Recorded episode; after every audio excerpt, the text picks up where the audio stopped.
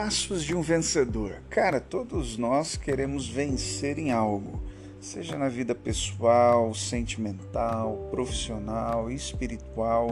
Eu tenho certeza que você tem aí as suas ambições, eu tenho certeza que você tem as suas expectativas, não é? E as suas esperanças em relação a conquistar os seus objetivos e realizar os seus projetos. Mas quais são os passos, quais são as atitudes de alguém que realmente é um vencedor? É sobre isso que a gente vai trocar uma ideia agora na resenha do rolê.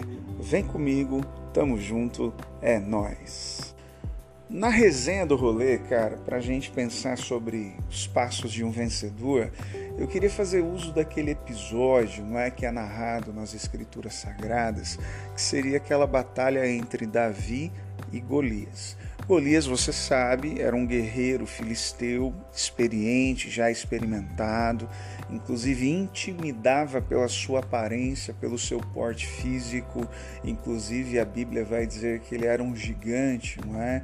Hoje a gente sabe que temos aí essa síndrome do gigantismo, então Golias era um homem muito alto, e do outro lado nós temos Davi, que era um menino, pastor de ovelhas, menino do campo, ruivozinho, a sua aparência é, de humildade, enfim, e ele está diante de um guerreiro experiente. E essa expressão até Davi Golias a gente usa muito aí nos meios esportivos, não é?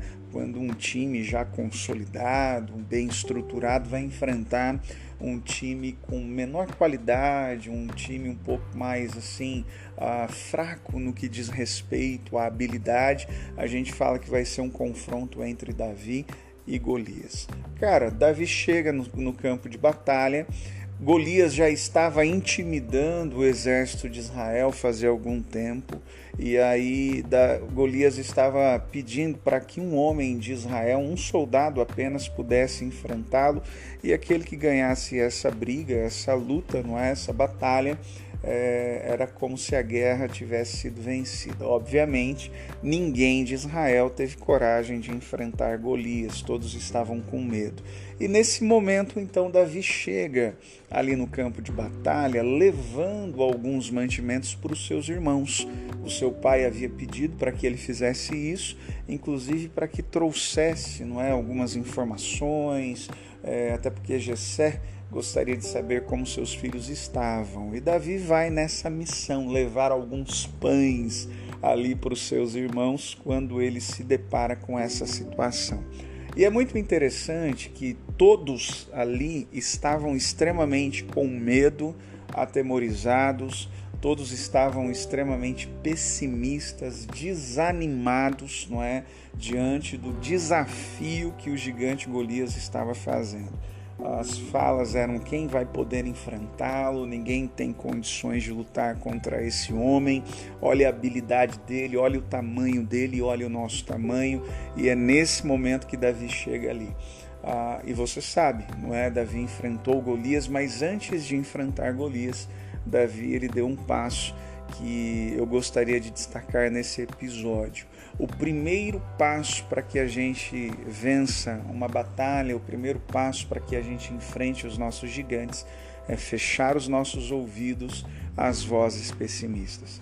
Se Davi tivesse escutado aquelas falas, aquelas vozes, com certeza o Davi teria voltado para a casa do seu pai, o Davi teria fugido do campo de batalha.